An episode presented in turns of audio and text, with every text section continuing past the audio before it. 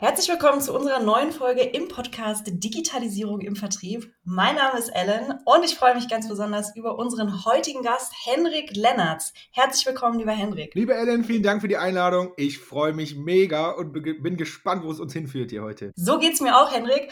Liebe Hörerinnen und Hörer, Henrik Lennertz ist ehemaliger Produktmanager und heute Geschäftsführer seiner eigenen Beratungsfirma, Keynote-Speaker, Podcaster und vieles mehr. Und vor allem ist er Experte im Bereich Growth Hacking.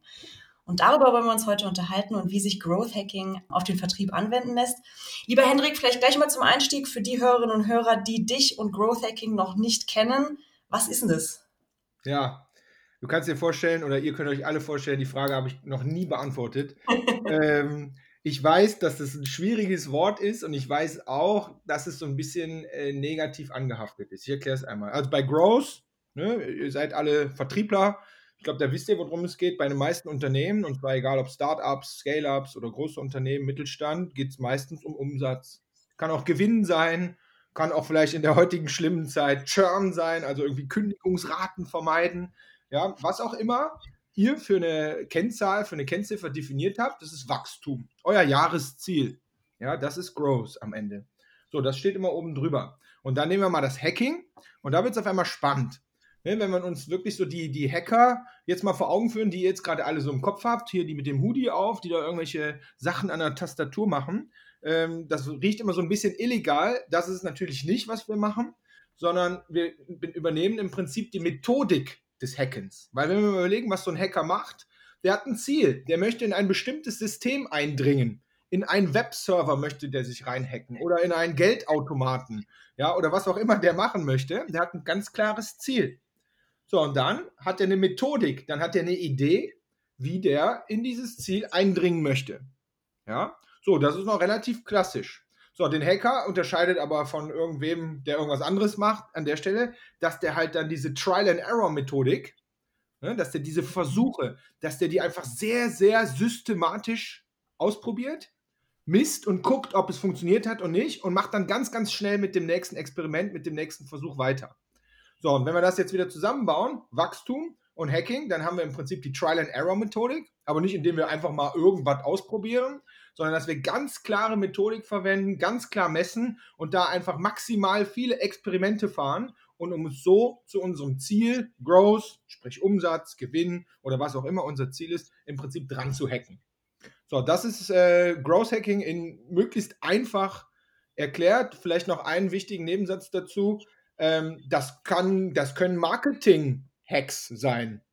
Das können Sales-Hacks sein. Das können Produkt-Hacks sein, ne? dass man in seinem Produkt bestimmte Dinge macht, in der Produktstrategie oder im Pricing oder im Business Model oder man findet gute Partnerschaften. Ja, was auch immer das für Hacks sein können. Hauptsache, es zahlt am Ende auf Wachstum ein. Und in dem Bereich ist alles, äh, alle möglichen Experimente erlaubt. Wichtig ist nur, dass man es halt wirklich als Experiment aufsetzt und misst, ob es funktioniert hat oder nicht, um dann aus Fehlern zu lernen. That's it. Mhm. Ja, vielen Dank, Hendrik, für diese erste Definition. Super eingängig. Ich habe mir jetzt parallel mal versucht, das im Vertrieb vorzustellen. Und da musste ich direkt an eine der wahrscheinlich unbeliebtesten Aufgaben denken, die Neukundenakquise, die Kaltakquise, die viele Verkäufer keine Lust haben oder auch Angst davor haben. Ich kenne das selber auch. Also wenn ich Growth Hacking in der Neukundenakquise anwenden will, dann setze ich mir ein Ziel, 100 Neukontakte anrufen und dann probiere ich systematisch verschiedene Ansprachen aus, und teste, auf welche reagieren meine Kunden am besten. Ich messe das dann und entwickle so eine möglichst gute mhm. Gesprächsstrategie. Oder? Ja, perfekt. Also lass uns genau das Beispiel, das ist ein super Beispiel für jetzt Beispiel Sales. Ne? Das, äh, du hast ja verschiedene, das wisst ihr besser als ich, du hast ja da, nehmen wir mal diese 100, 100 möglichen Anrufe, du hast ja da verschiedene Parameter und vielleicht sogar unzählige Parameter. Erstmal hast du die Qualität der 100 Kontakte wer sind die 100 denn da eigentlich? Sind das alles die gleichen? Sind die meine Zielgruppe? Ja, nein. Ne, da kannst du auch schon wieder experimentieren. Ja. Dass du vielleicht sagst, okay, ich nehme jetzt mal die ersten 20 und bei denen äh, mache ich jetzt eine, eine, super intensive Research vorher, gucken mir die LinkedIn, nehmen wir mal an, das B2B-Sales, ja. Nehmen wir, gucken wir uns die LinkedIn-Profile an, gucken auf ganz bestimmte Sachen und dann nehme ich mir die nächsten 20 und mache das dann bei denen bewusst nicht. Ne, das also es kann schon in der Zielgruppendefinition anfangen, dass du sagst, so, und dann guckst du nachher, okay, bei den 20, bei denen ich, äh, bei denen ich mich gut vorbereitet habe, auf gewisse Dinge geachtet habe, äh, ist es besser rausgekommen als bei den anderen 20. Als Beispiel. So, dann hast du deinen Gesprächsleitfaden. Auch das wisst ihr besser als ich. So, da hast du einen Einstieg. Du kannst ja mit dem ersten Satz beginnen. Du könntest auch mit der Uhrzeit beginnen. Wann rufen wir eigentlich wen an? Ja, also diese ganzen Parameter, die, glaube ich, in euren Trainings und so natürlich äh, da besprochen werden, die kannst du im Prinzip alle gegeneinander versuchen so zu testen, um dann wirklich, wichtig ist aber, dass du das nicht einfach tust, sondern dass du im Prinzip am Anfang, wenn du so eine neue Strategie hast, wirklich sehr, sehr bewusst reflektierst und dokumentierst, was gut funktioniert hat und was nicht. Ne, weil sonst lernst du nichts. Und Growth Hacking hat ganz, ganz viel mit Fehlerkultur bzw. Lernkultur, so nenne ich es. Ich rede nicht so gern von Fehlerkultur, sondern ich mache gerne aus einer Fehlerkultur eine Lernkultur. Ne? Ich bin jetzt der eine Vertriebler mit den 100 Anrufen. Das ist vielleicht mein Tagesziel. Und was ich empfehlen würde, wäre, dass ihr die 100 Anrufe gemacht habt und euch dann aber, sofern ihr in dem Team seid, abends oder am nächsten Morgen wirklich kurz zusammensetzt und eure 100 Learnings austauscht. Was habe ich gestern experimentiert? Was war besonders? Weil am Ende, was du nicht willst, ist, dass ein Vertriebler äh, quasi mit seinem ganzen Wissen und seinen Learnings äh, quasi am Ende, sage ich immer, ins Grab geht. Ne? Sondern ihr wollt ja als Unternehmen erfolgreicher sein, dass ihr anfangt, diese, diese Learnings untereinander auch auszutauschen, dass wir alle entsprechend diese Fehler im Prinzip nicht mehr machen. Ne? Das kann in der Zielgruppe anfangen, das kann in deinem äh, Gesprächseinstieg äh, weitergehen, das kann äh, in deiner Fragetechnik weitergehen. Du, du kannst am Ende, es gibt immer so einen Klassiker, finde ich, äh, den ich immer wieder gefragt werde. Vielleicht könnt ihr mir den mal beantworten. Soll ich den Preis im ersten Gespräch schon nennen oder nicht? Ne? Ich glaube, die Antwort ist, kommt drauf an. Absolut richtig. Ja, so, das, das, das sind ja diese ganzen kleinen Feintunings, die kleinen Parameter und die kann man im Prinzip alle testen. Dafür braucht man keinen großen Mechanismus oder so, sondern der Mechanismus ist, dass man sich im Vorfeld ganz klar macht, mit wem teste ich jetzt was und dann wirklich für sich dokumentiert, was hat funktioniert und was nicht. Und so wird man einfach natürlich besser. Und wenn Vertriebler besser werden, ja, dann provoziert ihr ja so ganz natürlich euer Wachstum, Schritt für Schritt. Mhm. Mhm. Ähm, wir bei der Agile Sales Company, wir stehen ja auch für agile Methoden im Vertrieb, sprich wir äh, sagen, der systematische Austausch von Vertriebsexpertise, also mhm. was erzählen mir denn so meine Kunden und was lerne ich denn von meinen Kunden, das geht unter anderem sehr gut in den agilen Meetings, wie so einem Planning, ja. einem Daily und einem Review. Und Frage an dich, Hendrik, auch aus deiner Erfahrung, ähm, wenn ich dir so zuhöre und mir das vorstelle, sollte ich mich dann als Vertriebler, der Growth Hacking anwenden möchte, überlege ich mir dann in meinem stillen Kämmerlein die Parameter meines Verkaufsgesprächs, die ich mal variieren will, wo ich mal hacken will. Mhm. Oder ähm, mache ich sowas vielleicht besser einheitlich in einem Planning gemeinsam mit meinem Team, dass wir uns einigen, welche Parameter wir in der kommenden Woche testen? Oder ja. ist das egal? Ja, super, super gute Frage. Ähm, ehrlich gesagt, ich, ich würde das davon abhängig machen, wie erfahren das Team ist. Mhm. Ja, also wenn wir ein, ein, ein, ganz junges, das hat, jung heißt, hat nichts mit Alter zu tun, sondern ein, ist ja mal ein unerfahreneres äh, äh, Team haben, würde ich schon das Ganze immer in einem Team-Meeting besprechen. Zu sagen, okay, diese Woche, das sind die Ideen, die wir machen könnten und wir äh, einigen uns als Team darauf, das sind die drei, vier Parameter, hier raus mit der äh, an die Truppe raus. Das wird diese Woche getestet, sodass wir beispielsweise in einem Ein-Wochen-Sprint nächste Woche Montag unsere Ergebnisse besprechen können. Mhm. Das ist so der, ich, wie ich finde, der organisierte, der gute Weg, wo auch natürlich sichergestellt ist, dass die Learnings entsprechend auch ähm, statistisch relevant Ne, dass, wenn du halt, sag mal, fünf Leute da drauf ansetzt, ist relativ wahrscheinlich, dass so viele Anrufe, Experimente gefahren wurden, dass am Ende wirklich was rauskommt, auf das ihr euch auch verlassen könnt. Ja, das heißt, mhm. da, das ist eh der richtige Weg. Jetzt kommt aber dazu, es gibt Vertriebler, ich sage jetzt mal, wenn die erfahrener sind oder es gibt auch so Querköpfe, das meine ich sehr positiv, ich bin selber so einer, die gerne auch ihr eigenes Ding machen.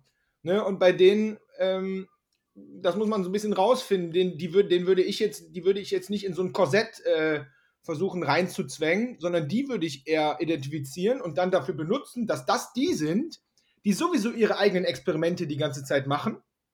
Mhm. Und die wiederum, die gilt es zu disziplinieren, weil da drin sind die meistens nicht so gut, das wirklich auch ins Team zu tragen. Mhm.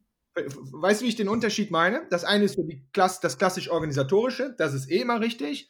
Aber es gibt da immer so ein paar positive Querköpfe, die würde ich wiederum benutzen an der Speerspitze sozusagen, dass die eigentlich die sind, die so die ersten Ideen schon immer mal so vorqualifizieren könnten. Mhm, mh.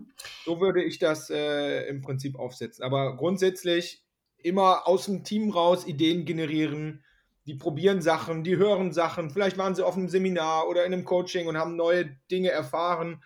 Oder ein Kunde hat auf einmal was total Verrücktes gesagt, was vorher nie passiert ist und dann entstehen Ideen.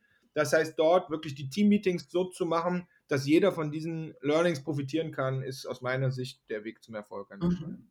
Also Growth Hacking ist eine Strategie, wie man, also ist ein Weg, sage ich mal vielleicht lieber so, wie man ein Ziel, wie man eine Strategie sofort in die Umsetzung bringt ja. und Erfolge generiert, indem man sehr viel experimentiert und lernt aus den Dingen, die klappen oder die nicht klappen. Ja, würde ich eine Sache ergänzen. Du hast eine Strategie, ob das jetzt eine neue Sales-Strategie ist, ob das eine neue Brand-Strategie ist, ob da, ihr habt ein neues Produkt oder ihr wollt ein neues Land oder einen neuen Markt, ihr wollt eine neue Zielgruppe erschließen. Ja, was auch immer da für eine Strategie gerade äh, oftmals oben in den Vorständen oder Management-Boards oder wie auch immer werden diese Strategien ausgehackt. Und die große Challenge ist ja, wenn die Strategie da ist, jetzt wirklich mit dieser Umsetzung anzufangen. So, da positioniert sich Growth Hacking genau in diese Kante zwischen Strategie ist da und jetzt beginnt die Umsetzung. Genau da an die Stelle. Da ist einfach diese Growth Hacking äh, Methodik perfekt geeignet, um zu sagen, okay, wir schneiden jetzt die große Strategie in kleine Häppchen, in kleine erste Schritte und beginnen so, das kann an einem Tag passieren, ne? Und beginnen so maximal schnell äh, mit der Umsetzung, weil nehmen wir mal so ein Experiment, wie wir es eben besprochen haben, mhm. das ist ja ein Tag. Wenn du sagst, ich nehme jetzt die ersten 100 Leute und probiere diese neue Strategie aus mit fünf Mann, da kannst du am nächsten Tag im Prinzip, kannst du schon besprechen, ob es funktioniert hat oder nicht. Mhm. Ne, das, das, ist genau die Magie, äh, die das Ding irgendwie mit sich trägt, dass man sich genau zwischen Strategie und Umsetzung positioniert und eben den Leuten, den, den Mitarbeitern das Gefühl gibt, dass sie es können. Weil ihr wisst alle, ihr habt irgendwie eine Strategie jetzt da geerbt und eigentlich denkt ihr so, boah, wie soll man das denn jetzt machen? Oder schon wieder eine neue Strategie. Das haben wir doch letztes Jahr auch schon probiert, hat doch letztes Jahr auch nicht funktioniert. Das kennen wir, glaube ich, alle. Ja. Nur dadurch, dass wir das ganz klein schneiden, in kleine Experimente auf Tagesbasis oder Wochenbasis, kriegen die Mitarbeiter auf einmal das Selbstvertrauen, dass sie in der Lage sind, das zu tun. Die sind auf einmal mitten im Spiel und kreieren ihre eigenen Ergebnisse, statt die ganze Zeit immer diese Strategie zu hinterfragen. Das ist so einer der großen Mehrwerte, dass die ganz schnell ins Ergebnisorientierte reinkommen. Wahnsinnig interessant. Da möchte ich nochmal nachfragen. Und zwar, ähm, ich weiß, du kennst dich auch mit Objectives und Key Results aus, OKR. Ja. Ähm, wir kennen uns damit auch aus. Und ich, ich gebe manchmal Seminare, ähm, wo ich die Methodik erkläre. Und für alle, die OKR nicht kennen, OKR ist eine agile Methode, ein, ein Weg, wie man Ziele sehr genau von einer Strategie ableiten kann um kleine messbare Erfolge zu erreichen. Und was ich oft erlebe, wenn ich ähm, mit Teams über Ziele spreche, gerade über messbare Ziele, dass ganz viele Leute, mich übrigens eingeschlossen, mir geht's auch nicht anders, wenn ich selber in unserem Team Ziele definiere, dass man manchmal echt ins Rudern kommt, wenn man die Messbarkeit sicherstellen will. Ähm, da muss man sich ganz oft fragen, ist das, was ich hier messe, eigentlich auch das, was ich messen will? Oder wo lege ich eigentlich mein Messkriterium fest? Ja, messe ich jetzt, wie viele Leute an den Hörer rangegangen sind? äh, messe ich nach wie vielen Minuten mhm. die aufgelegt haben? Oder äh, messe ich, wie viele Folgegespräche ich aus einem ersten Telefonat bekommen habe? Das sind alles unterschiedliche Parameter, die hängen alle mit meinem Erstkontakt zusammen, aber messen tatsächlich unterschiedliche Dinge. Was sind denn da deine ja. Erfahrungswerte? Und vielleicht hast du auch einen Tipp, wie man diese Messbarkeit für sich einfacher herstellen kann. Ja, also den Punkt, den du da ansprichst, ist äh, exakt der, der kritische Punkt, der so schwierig ist. Und ähm, ich ertappe mich auch, und wir sind da auch in diesem OKR-Ding, wir haben OKRs für unser eigenes Team. Vielleicht ist das noch ein kleiner Tipp am Rande. Nehmt mhm. diese ganzen agilen Methoden, nimmt die nicht einfach so, wie die irgendwo im Buch stehen. Ne, sondern nehmt die, versteht die und dann passt die so auf euch an, weil ihr habt eigene Prozesse, ihr habt eigene Menschen, das ist vielleicht so ein Ding. Genauso haben wir OKR vor langer Zeit verstanden und ich habe das mittlerweile mir so zusammengebaut, dass es für unser Team halt perfekt passt. Mhm. So, und äh, das vielleicht mal so ein kleiner, ja. kleiner, kleiner Tipp am, am Rande. Und ähm, zum Thema Messbarkeit. Aus meiner Sicht, die, die große Lösung ist die, oder die einfachste Lösung ist die, dass man halt die Experimente möglichst klein schneidet. Nehmen wir mal wieder euer Sales-Beispiel. Ich habe meine 100, ich habe meine 100 Kontakte. So, wie messe ich jetzt Erfolg? Wie, wie heute, ich muss 100, heute die 100 machen. Wie messe ich Erfolg? Und das ist eigentlich, ich sage eigentlich immer, ich frage, wenn es jetzt ein Vertriebler wäre, würde ich den Vertriebler fragen, okay, wenn du heute Abend mit den 100 durch bist, was wäre denn für, blend mal alles andere aus, was wäre denn für dich ein erfolgreiches Experiment gewesen? Ja, wenn die, wenn ich da möglichst äh, 40 Folgetermine rausbekommen habe, würde ich jetzt antworten. So, ne, wenn der das sagt, 40 Folgetermine, dann können wir da kurz einmal dran rum überlegen. Wenn ich jetzt kurz da dran rum überlege, würde ich sagen, ich kenne jetzt die anderen Zahlen nicht, aber von 100 kalten Anrufen 40 Folgetermine, sag du es mir, aber ist, glaube ich, eigentlich. Wäre schon geil. Wäre schon, wär schon ziemlich nice. Ja. Ne, dann würde ich sagen, okay, alles klar. Super Ziel, lass uns das mal aufschreiben. Und dann würde ich als zweite Frage stellen, okay, welche Zielgröße, nehmen wir mal an, das schaffst du nicht. Mhm. Was wäre denn ein kleineres Ziel? Und dabei muss man den Leuten halt immer so ein bisschen helfen. Ne, und dann könnte der sagen, ja, 40 Folgetermine ist schon ziemlich viel. Okay, Kennzahl Nummer eins wäre, ja, weiß ich nicht, dass ich überhaupt äh, 50 äh, erreiche. Mhm. Mhm. Okay, dann schreiben wir mal auf, fünf, wir erreichen äh, 50 Prozent. Mhm. Dann würde ich sagen, okay, was gibt es denn noch? Und dann sagt er, ja, äh, 50 erreiche, ja, nee, dass ich äh, äh mit 40 zumindest mal äh, den Einstieg überlebe. Da habt ihr bestimmt äh, eine, eine, bessere Bezeichnung für als ich jetzt. Habe. Aber das trifft es im Kern sehr gut, ja. Ja, nee, dass ich den Einstieg überlege, äh, überlebe. So, okay, alles klar. Wir kommen in ein Gespräch rein. So, und indem du einfach den ganz klar hilfst, indem du die fragst, dann hast du am Ende so drei, vier Kennzahlen auf dem Tisch. Mhm. Das mit den Follow-ups ist, glaube ich, schon so die fetteste Kennzahl. Mhm. Ne, die auch am schwierigsten zu erreichen ist. Und darunter haben wir dann so ein paar kleinere. Und dann guckst du dir nochmal in die Augen und sagst, okay, welches wäre denn das, von dem wir relativ sicher sind, dass wir das wirklich erreichen können? Und dann wird er mhm. wahrscheinlich sagen, so ja, ehrlich gesagt, wir fangen ja gerade mit einer neuen Strategie an. Ja, dass ich äh, 50 ans Telefon, das sollten mhm. wir schon schaffen, das ist vielleicht zu klein.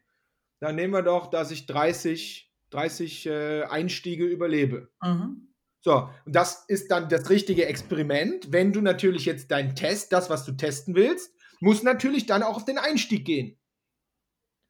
Ne, wenn du hinten testen willst, ob du einen Preis nennst oder nicht, mhm. dann ist das natürlich die falsche Kennzahl. Mhm. Wenn du aber sagst, okay, mein Ziel ist, äh, den Einstieg zu überlegen, dann musst du dir natürlich zwei, drei neue kleine Ideen, Experimente zurechtlegen, die einfach versuchen, den Einstieg besser zu machen als gestern. Mhm. Verstanden. Ja, also auch da, das ist so ein bisschen OKR-Style. Das mhm. große Ziel natürlich oben dran schreiben, aber das möglichst, weil das sind am Ende ja ganz normale Mitarbeiter, wie du auch einer bist und ich auch am Ende, ganz normale Menschen. Wir mögen es möglichst einfach zu verstehende Ziele am Start zu haben, ja. um, um, dann wirklich am Ende, weil ganz ehrlich, bei Zielen bescheißen wir uns gerne. Ne? also Sales ist, Sales ehrlicherweise ist noch das, wo man am wenigsten bescheißen kann ne, weil das ist immer klar äh, äh, zahlengetrieben. Aber ja. am Ende, je, je, klarer das Ding messbar ist, desto klarer werden wir was daraus lernen. Und dann können wir den nächsten Schritt einfach besser machen. Mhm. Und da nehme ich jetzt vor allem auch mit, ähm, was, was glaube ich neu ist für, für viele Vertriebsteams, der Gedanke, dass man wirklich ganz klein ansetzen darf. Ja. Also ja. man muss nicht sofort mit der 10 Mille, ja klar sind die 10 Millionen Umsatz das Ziel vielleicht, aber es geht jetzt erstmal darum, die 30 Personen an den Hörer zu bekommen. Ähm, und der ganz kleinen Anfang über die kleinsten Kleinigkeiten des Verkaufsgesprächs. Das sind die Parameter, die man mit Growth Hacking optimieren kann, ja. um da den besten Weg zu finden. Ne? Und, und, und da ist OKR ein gutes, gutes Hilfsmittel, ne? weil in einem OKR ist ja ein, ist jetzt mal ein fettes Jahresziel, steht ganz oben drauf. Das sind die 10 Mille. Mhm. So, und dann nehmen wir mal an, ihr brecht das runter auf Quartale. Ne? Dann mhm. habt ihr da, nehmen wir mal an, ist, das Jahr ist gleichmäßig verteilt. Mhm. Ja, dann habt ihr die, äh, die 2,5 Millionen pro Quartal. So, da kann ich als einzelner Vertriebler ja immer noch nichts mit anfangen. das ist ja viel zu groß. Und dann brecht ihr das ja wahrscheinlich runter auf Monate. Ja. So, dann, keine Ahnung, wie viele Leute ihr seid. Am Ende habe ich da vielleicht 500.000 auf der Uhr, die ich für pro Monat erreichen muss. Okay, damit kann ich jetzt auf einmal was anfangen. Ne? Mhm. Ich sage, okay, ich muss diesen Monat 500.000 machen. So, aber auch da, wo soll der anfangen? So, wenn er die jetzt wiederum runterbricht, beispielsweise auf eine Woche, und die Woche ist gleichmäßig verteilt, ohne dass er in Urlaub fährt, dann hast du 500.000, mhm. ich mache es einfach durch fünf, ja, weil nehmen wir mal an, es sind fünf Wochen, ist ein langer Monat, dann haben wir 100.000 pro Woche. Jetzt weiß er schon sehr, sehr genau, wo es lang geht. Und jetzt bricht er das runter auf den Tag. Durch fünf. 100.000 durch fünf sind 20.000, ist richtig? Genau, ja. 20.000 pro Tag. So, jetzt hat er die auf einmal da am Start. Und jetzt kann er sich wiederum überlegen, der kennt ja seine Quoten. Da kann er sagen, okay, wie viele Anrufe muss ich dafür machen? Wie viel Zeit muss ich mir nehmen? Dass er das so klein runterbricht, wie es geht. Ja. Weil auf dem Tagesziel arbeiten ist immer viel ehrlicher, anstatt immer dieses große Ziel da hinten zu sehen und eigentlich immer zu denken, boah, das ist noch so weit weg und oh, lieber nicht, mache ich morgen, sondern ganz knüppelharte kleine Tagesziele. Mhm. Und, auch in den Tageszielen mal experimentieren. Vielleicht sind es gestern die, äh, die ähm, Antworten von Anrufen gewesen und morgen probiere ich einfach mal was anderes aus, um zu gucken, auch, weil jeder Typ ist ja unterschiedlich, um auch zu gucken, was passt denn zu mir eigentlich am besten? Hendrik, wir haben eingangs darüber gesprochen, dass es neben diesen Experimenten, die jeder für, für sich macht, wahnsinnig wichtig ist, auch die Lernerfahrung mit den Kollegen zu teilen, um sich als Ganzes weiterzuentwickeln. Ja. Jetzt mal ketzerische Frage. Stellen wir uns vor, ich höre jetzt diese Podcast-Folge, ich bin Vertriebsmitarbeiterin in einem größeren Team, vielleicht in einem großen Konzern oder so und denke mir jetzt im Stillen, ja, klingt cool, aber das ist bei uns nicht umsetzbar. Das klappt sowieso nicht. Ähm, mhm. Ich könnte mir vorstellen, du hörst sowas manchmal. Was, was kannst du da entgegnen? Gibt es da noch Hoffnung? Ja, ähm, ich, ich nehme das mal gerade aus dem Vertrieb raus und, und, ja. und äh, schiebe das auf eigentlich all unsere Kunden, die wir haben, weil wir haben ja nicht nur Kunden, die irgendwie Vertriebs, Vertrieb machen, wir sind viel in Marketing, wir sind viel in Innovationsabteilungen unterwegs, äh, aber in den, in den verschiedenen Branchen. Und unter anderem, wir haben auch zum Beispiel Mhm. Einer meiner Lieblingskunden gewesen. Wir haben einen, einen riesigen Käsehersteller unten aus dem Vorarlberg. Mhm. Und ich sage ganz ehrlich, da, da habe ich grundsätzlich nichts mit zu tun. Ne? Also so, ich, ich, bin irgendwie digital und, und so. Wir, wir machen das so, wir haben einen Zwei-Tages-Workshop, ähm, der sieht so aus, dass wir reingehen in das Team und der erste Tag ist dafür da, wirklich deren Probleme zu erkennen und vor allen Dingen deren Ideen rauszusaugen. Weil die gute Nachricht ist, diese ganzen Teams, die sind ja voller Ideen. Ihr habt alle Ideen schon gehabt. Ihr habt die Ideen. Wir bringen natürlich auch immer gute Ideen und viel Erfahrung und so mit. Und das, äh, aber am Ende stelle ich immer wieder fest, dass die Teams voller Ideen sind. So, am Ende des ersten Tages muss jeder Teilnehmer seine drei Ide Lieblingsideen, das können welche aus dem Workshop sein, das können aber auch welche sein, die er seit fünf Jahren im Kopf hat, ja, werden die drei Top-Ideen gepitcht. Jeder Teilnehmer. Und das ist ganz nice, weil da sind auch auf Leute dabei, die halt schon zehn Jahre dabei sind. Die wurden auch zehn Jahre nicht mehr um ihre Ideen gefragt und so. Und das ist halt eine Plattform, wo ich sage, okay, jeder muss hier seine drei Top-Ideen. Was für Ideen? Die Ideen, die am meisten Impact auf Growth haben, deiner Meinung nach. Ja, nehmen wir an, wir haben 20 Leute, 20 mal 3, dann haben wir 60 Ideen an der Wand. Und dann voten wir ganz stumpf als Team die fünf besten Ideen, wo wir als gesamtes Team glauben, das sind die fünf Ideen, die sollten wir jetzt möglichst schnell machen im Rahmen unserer Strategie. So, und dann haben wir den ersten Tag rum, alle sind ein bisschen kaputt, war lustig, war anstrengend. Und dann sagen alle genau den Satz, den du gerade gesagt hast. Äh, Henrik, okay, du, ihr kommt jetzt morgen wieder und jetzt willst du mit uns an einem Tag diese fünf Ideen umsetzen. Das geht aber bei uns nicht. Das geht nicht, weil äh, wir dürfen das nicht. Das geht nicht, weil wir haben gar nicht die richtigen Tools. Wir haben gar nicht die richtigen, äh, ne, wir können das nicht, wir dürfen es nicht, und dann kommt Legal und wir haben gar nicht die richtigen Leads und was weiß ich, alle Ausreden kommen auf einmal auf den Tisch. Und dann kommt aber immer einer in der Truppe, immer, und sagt so, aber irgendwie glaubt man dir. irgendwie glaubt man dir, dass das irgendwie doch klappen könnte. Und dann sage ich, okay, so, lass uns Feierabend machen, wir sehen uns morgen um 9 Uhr wieder. So, und dann machen wir den zweiten Tag und da haben wir halt wiederum unsere Growth Hacking Methodik. Die funktioniert ziemlich genau so, wie ich es eben erklärt habe, dass wir diese fünf Ideen nehmen. Wir schneiden aus den 20 Leuten, machen wir fünf Teams, setzen die auf die jeweiligen Ideen drauf und dann fangen wir an mit Growth Hacking. Das heißt, wir fangen erstmal an mit Idee 1 und setzen ein Ziel. Und dann sage ich, und was ist, wenn wir das jetzt machen? Was ist unser Ziel für die nächsten sieben Tage? Und dann gucken die, wie für die sieben Tage. Dann sage ich, ja, was muss für euch als kleines Dreier-, Vierer-Team, was muss für euch, wenn wir das jetzt machen, in sieben Tagen passiert sein, damit ihr sagt, boah, geil, das hat mhm. funktioniert. Das ist das, was du eben meintest, was so mhm, schwierig mhm. ist, ne? Ziel zu definieren. Und dann fangen die an zu überlegen. Und da kommen dann genau die Sachen raus, die du eben gesagt hast. Ja, äh, Follow-ups oder dies und das und so. So, und dann äh, geht die Dramaturgie so weiter, die Methodologie, Methodologie geht so weiter, dass wir am ganzen Tag diese Sachen in die Umsetzung bringen. Das heißt, wenn wir Sales machen, telefonieren die oder sammeln Leads ein oder wir bauen Lead Generator oder was auch mhm. immer wir da machen. Kommt auf die Ideen an, sodass am Ende von Tag zwei von den fünf Ideen so im Durchschnitt sind dreieinhalb bis vier mittlerweile, sind am Ende von Tag zwei umgesetzt. Wahnsinn. Immer. Immer. Und ganz ehrlich, das liegt natürlich auch so ein bisschen an der Methodologie, die wir haben. Die haben wir ja auch jetzt vier Jahre immer weiterentwickelt. Aber am Ende, wir sind nur die Coaches, die das mitbringen. Die können, die, die, die machen das ja selber. Das heißt, wir reden am Ende über Fokus, wir reden über ein bisschen Motivation, wir reden, okay, wir machen das jetzt einfach mal, statt immer diese bescheuerten Ausreden zu finden sodass die am Ende von Tag zwei vier von fünf Ideen in der Umsetzung haben, obwohl sie eigentlich nur 24 Stunden vorher alle gesagt haben, dass das bei uns nicht geht, Wahnsinn. weil. So, das, äh, das merkt man, ne? das macht mir halt äh, übelst Bock. Und ich bin ganz schlimm süchtig nach, äh, nach diesen Experimenten und ich mache das jetzt seit vier Jahren. Ich werde immer oft gefragt, Henry, wird das nicht immer irgendwann mal langweilig?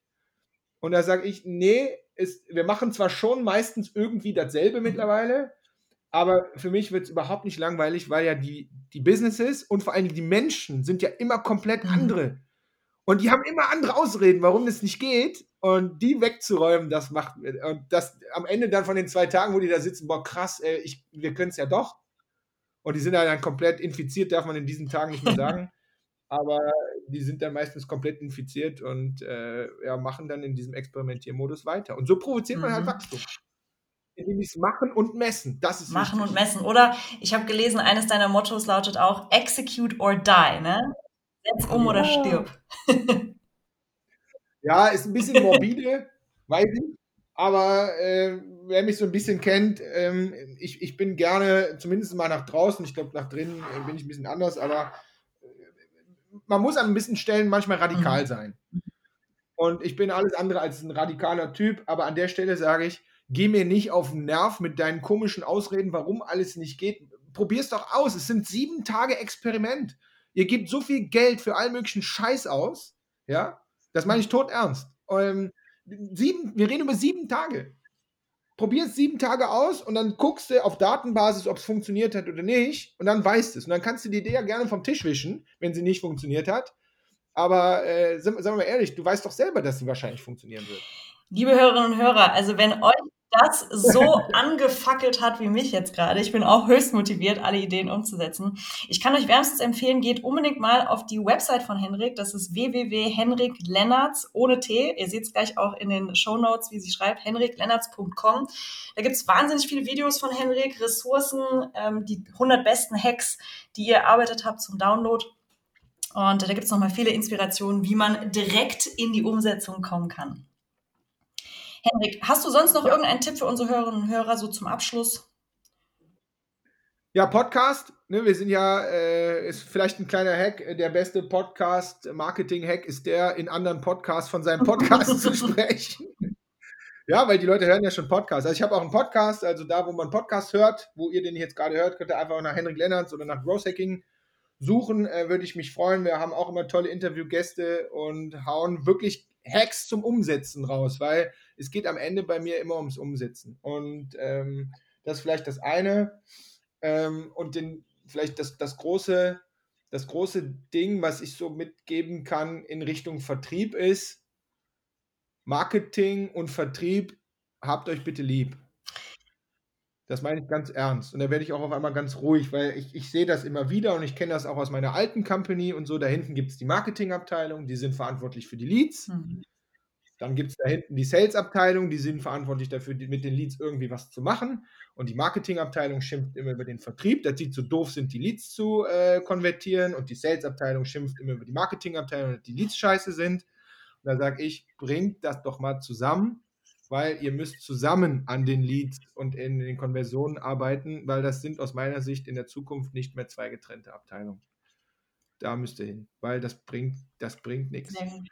Das ist vielleicht mein, mein großer Tipp, meine große Strategie vielleicht für 2021, wenn ihr noch nicht damit angefangen habt. Sehr gut gesagt, lieber Henrik. Vielen, vielen Dank für deine Tipps und für den Einblick, äh, wie Growth Hacking funktioniert. Ähm, es hat enorm viel Spaß gemacht, mit dir zu sprechen. Und liebe Hörerinnen und Hörer, wir hören uns in der nächsten Folge. Sehr schön. Schöne Grüße an alle. Executor Die nicht vergessen.